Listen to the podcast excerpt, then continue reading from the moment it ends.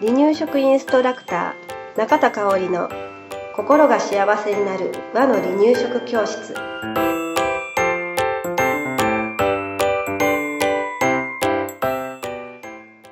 第87回です。番組アシスタントの山本智子です。よろしくお願いします。はい今日もよろしくお願いします今年の冬は寒いですね寒いですね。ねえなんかうん。私たちの住む、ね、兵庫県の西宮市っていうのは、そんなに雪が降ったりする、地域ではない、うん。だけれど、うん。割と今年はチラチラと、ね、降ってね。うん。降ってるよね。うん。でね、今うん。日朝ね、そうそうそう。洗濯物をね、手洗いしたのを、うん。あの、絞、軽く絞って干したら、つららができていて。つららなんて。見たこともないわっていう感じのとこなんだけど、うん。うちも外に、外のバケツに水張ってたら、うん。氷張ってて、うん。うん毎年氷は張るんだけれど、うんポンって指で押したらパリンって割れるぐらいの薄い氷やったのに、うん。今日は分厚かったので、うん。ああこれだけ冷えてるんだなっていうので、うん、でもなんか冬らしくていいなっていう感じは私してるんですけれど、はい。うん、あのインフルエンザなんかもうん。流行してるようなので、うん。うん。うんうん。だから皆さんも気をつけてください。はい。はい。ではね、今日のテーマなんですけれど、は今と昔の離乳食の違いということでね、お話ししていきたいと思います。はい。これってね、うん割とママさんたちとうん。おばあちゃんたち世代で、こう食い違う、食い違うことがあって、うん、悩まれてるママさんたちも多いんじゃないかなって、かもしれないですうんね。うん、思いますね。はい。うん。で、そうそう。やっぱりおばあちゃんたち世代っていうのは経験してきたことがあるから、それをね、えーアドバイスとしてうん。ママさんたちにお伝えするんだけれど、うん。なんかママさんたちは病院だったりとかね、うん。えーまあ産科だったり、まあ、健康診断に行った時のね、うんうん。えー施設だったりで聞くお話と、おばあちゃんたちが言ってることが、うん。うん、なんかちょっと食い違うなって、うん。違うけれど、うん、どっちが正解なのかなっていうふうに悩んでしまうかもしれないと思って、今日はそんなね、えー今と昔の離乳食の違いを、まあいろいろあると思うんですけれど、その一例をお話ししたいと思います。ははい。い。じゃあね、問題形式でいきましょうか。はい。よくある今と昔の離乳食の違い、うんさてどちらが正解でしょう、うん問題です。はい。2ヶ月頃から果汁や野菜スープは飲ませていいでしょうか、これは、今うんは、テケだと。違う？正解です。あ、そう言ったらダえーメ。違う違う違う。いいそう、テケ、テケ、うんうんうんテケというか、まあ、あのお、酒でもない。うんいや、うん推奨されてないということになっています。これはね、厚生労働省の授乳離乳の支援ガイドうんに載っています。うんあの、私たちがね、保育士になりたての頃うん。は、まだね。まだ飲ませてたんじゃないかな。私上の子、3ヶ月で果汁うん飲ませなきゃいけないと思って、薄めてうん飲ます練習し始めたのが3ヶ月やったうん気がすうんるし、保そうそうそう育所でも飲ませてたと。そうそうそうあ。違う違う。3ヶ月はいなかったわ。うんでも自身としてでも3ヶ月だったそうそうそう。そうそうそう。ん。そうなんですよ。うちは43日目からお預かりしてたので、まあ、うちで飲ますことはなかったんだけれど、お家で飲んでる子うん。が多かったですね。うん。っていうのが主流でした。ううんん。だけれど、えー今はね、うん。乳汁、おっぱいとかミルクとかの摂取量が減少することうん。と、えー果汁を小さい時から飲んでることによって、乳児期以降に果汁の過剰摂取の傾向あが見られーる。なのでね、あの、栄養学的意義意義がないっていうふうに認め、あ、意義があるっていうふうに認められてないっていうことのね、観点から進められていません。うん。なので、えー、2ヶ月になったからそろそろ野菜スープとか果汁は飲ませなくてもいいのって、声かけちゃう、うん。声かけられた時は、うん今はね、お母さん、どうも変わったみたいよ。って、うん国が言ってるみたいよっていうような感じでね、うん言ってもらったらいいかなと思います。はい。離乳食が、だから離乳食の練習としてそういったものをうん。与えなくてもうん。今はいいと言われています。はい。はい。では、2問目です。はい。卵はうん。離乳食初期から与えてもいいでしょうか？うん。これも今は与えない？うん、今は離乳食、うん周期からっていう風になってます。これまたね、うん。うん、変わる可能性もあるんですけれど、まあ、あの、一応卵はうん。離乳食、中期から。はい。うん、今、えー中学1年生の息子の時は、うん。多分初期からあげてたんですよ。うん。あげてたような気がする。ねなゆで卵を作る。そうそう、豆腐食べて、うん。し白身魚食べて、卵食べて、黄身をね、食べてっていうふうにうん私たちは勧めてたんですけれど、はい。今は、えー離乳食中期からにしましょうという流れの方が大きいです。はい。はい。では3問目です。うん。湯冷ましは飲ませた方がいいですか？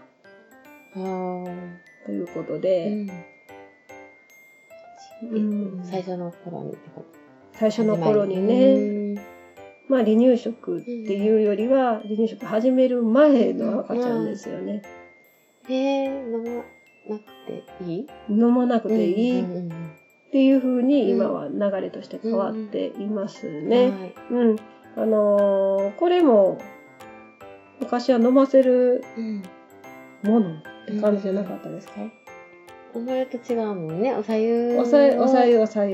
飲ませてたのかなでうもん。おっぱいをうん飲めてたら、うん。飲まさなくていいっていう感じよね、うん。今はね。うん。で、うん。私自身うもん、まあ、母も保育士だったので、うん。その母の影響を受けて、おさゆさんは、うん。湯冷ましはね、うん。えっ、と、飲ませるものだと思ってたのに、はい。自分が初めて子供を産んだ時うんに産院で、うん。うん、母乳がしっかり飲めてたら、うん。飲ませなくてもいいよって言われた時にびっくりしたんですね。うんえーって言っうて。んうん。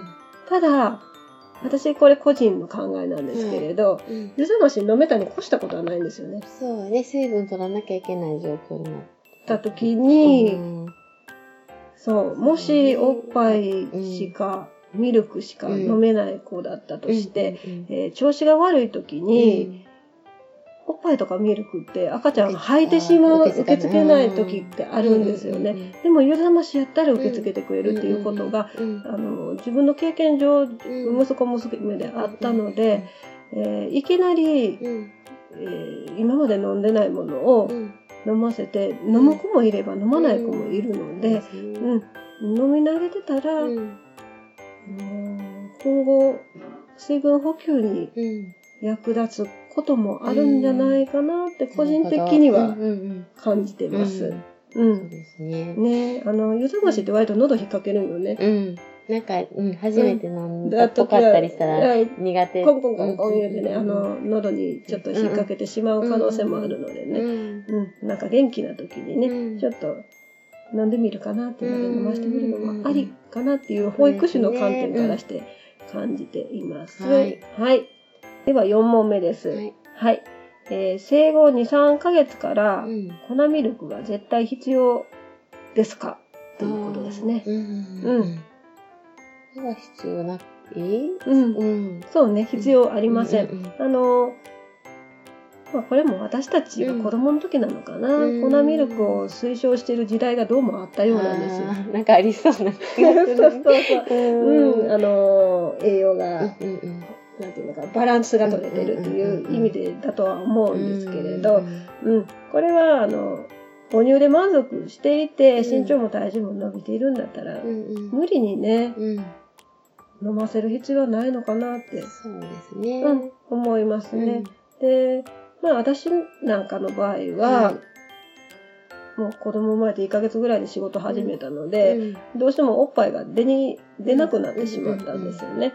うん。もともとちょっと出も悪かったんだけれど、そういう場合は、粉ミルクと併用でね、混合で、えー飲ませてました。だから、はい。まあ、使う使わないっていうのは、その子のね、状態にもよるし、お母さんの生活、うん、リズムだったりね、ねうんそうそうにもよるから、ママの選択はい。でいいと思うし、うん、うん、まあ、使った方がいいかなっていうのを相談したかったら、うんお医者さんだうん。ったりとか、あと相談できるって言ったら保健師さんとか、うん。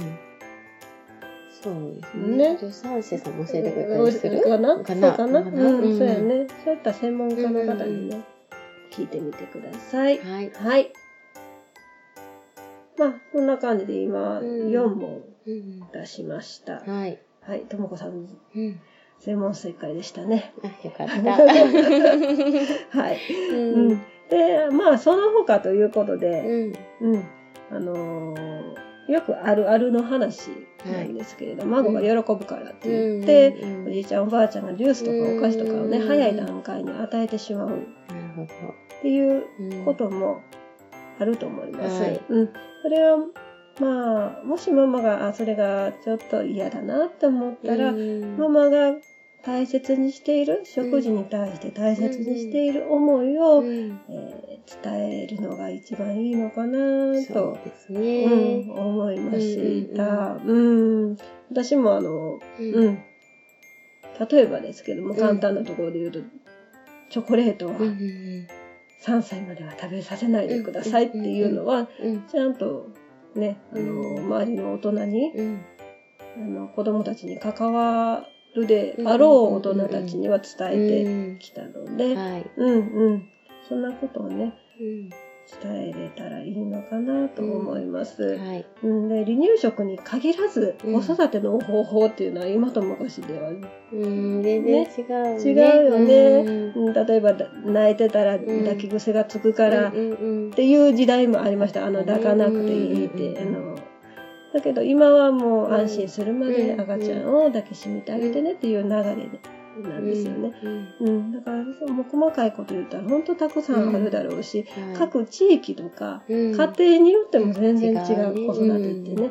うん、だから、うんえーまあ、おばあちゃんたちの子育て時代のことも尊重しながら、うん。うん。でも私はこういう感じ、私はこういう感じでしていきたい。うん。で、おばあちゃんたちがやってきたことも素敵なことがいっぱいあるだろうから、はい。うん、それも取り入れながら、うん。うん、あのー子育てしていったらいいのかなと思います。ただ、離乳食というのは食、うん。お腹の中に入ってしまうものなので、はい。まあ、とね、時にはちょっと命に関わることも出てくるかもしれない。はい。ということなので、離乳食って時代とともに変化してるんだよっていうことを、うん。やんわりと伝えることができるといいのかなとはい思います。とってもね、難しい話なんです。よ。ね本当に。本当にね、うん。中田かぶでそんな簡単に言うけど、そんな 簡単には伝わらへんでっていうふうに、えー思われる方も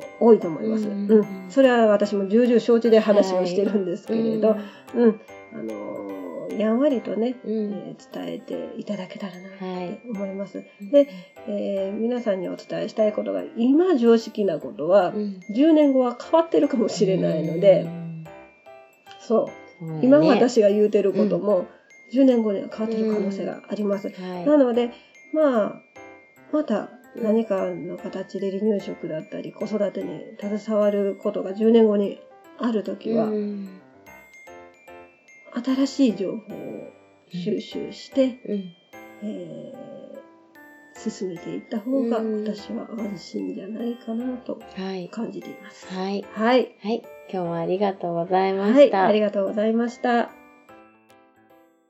離乳食インストラクター協会では、離乳食の基本と和の離乳食の美味しさを学べる離乳食インストラクター協会2級1級講座を東京、名古屋、兵庫を中心に行っております。